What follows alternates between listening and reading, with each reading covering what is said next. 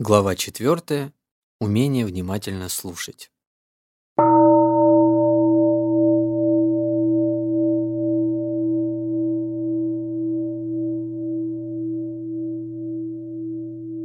Большую часть времени наша голова настолько заполнена мыслями, что у нас нет внутреннего пространства, чтобы слушать себя или кого-то еще.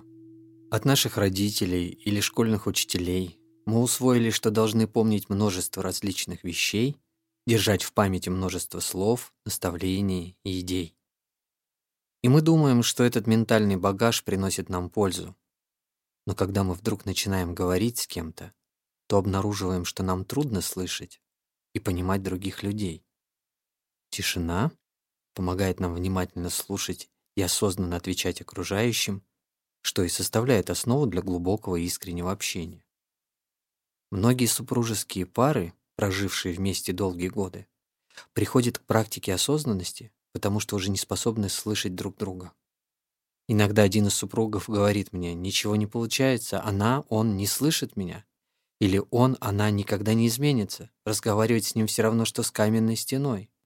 Но ведь может быть и так, что именно жалующийся супруг не обладает достаточным внутренним пространством, чтобы внимательно слушать партнера. Каждый из нас хочет, чтобы другая сторона понимала нас. Но и мы сами должны быть способны по-настоящему понимать партнера. Многие люди просто перегружены.